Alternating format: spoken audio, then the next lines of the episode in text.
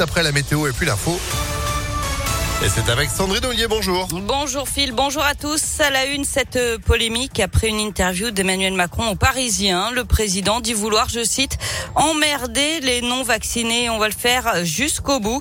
Euh, des propos qui ont choqué la classe politique en plein débat sur le pass vaccinal à l'Assemblée nationale. Débats qui ont d'ailleurs été suspendus cette nuit. Ils reprendront cet après-midi. Les députés ont quand même eu le temps de relever l'âge à partir duquel le pass vaccinal sera exigé. Ce sera à partir de 16 et non pas 12. Pendant ce temps, le nombre de cas de Covid explose en France. 271 686 cas en 24 heures. C'est du jamais vu. Près de 3000 nouvelles hospitalisations et 297 décès. Chez nous, le taux d'incidence baisse mais reste très élevé.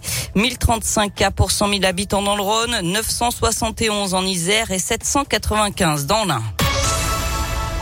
Bientôt, une école privée dédiée à la cybersécurité à Lyon, Guardia, c'est son nom, ouvrira à la rentrée 2022 dans le 7e arrondissement et les inscriptions sont ouvertes. Une journée portes ouvertes est d'ailleurs organisée ce soir.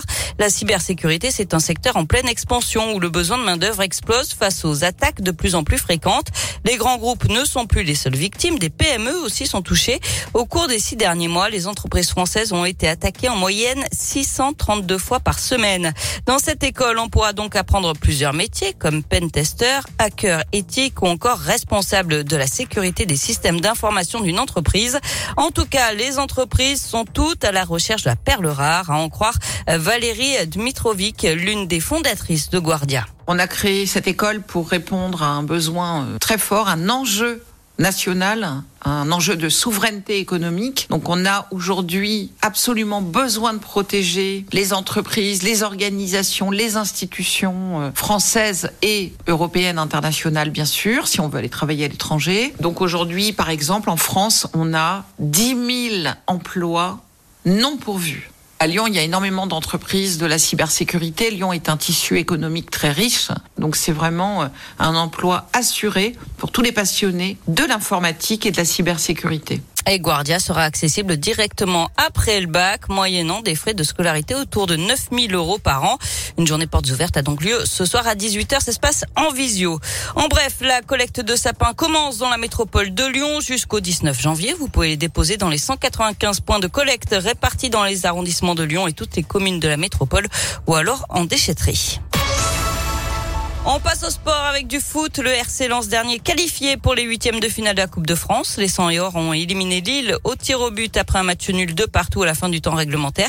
Le tirage au sort des huitièmes de finale a eu lieu dans la foulée et l'AS Saint-Etienne, dernier club représentant notre région, affrontera Bergerac, club de National 2. En basket, l'affiche d'Euroleague entre Lasvel et Monaco, programmée vendredi, est reportée en cause de nouveaux cas de Covid chez les jeunes, chez les joueurs villeurbanais.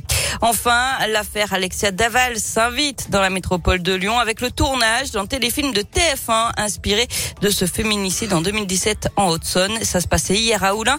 C'est aujourd'hui à Écully, puis demain et vendredi à Marcy-l'Étoile selon le progrès. Eh ben, silence, moteur. Action Merci Sandrine, vous êtes de retour à 8h30. À tout à l'heure. Allez, c'est la météo 8h04. Et c'est un peu gris.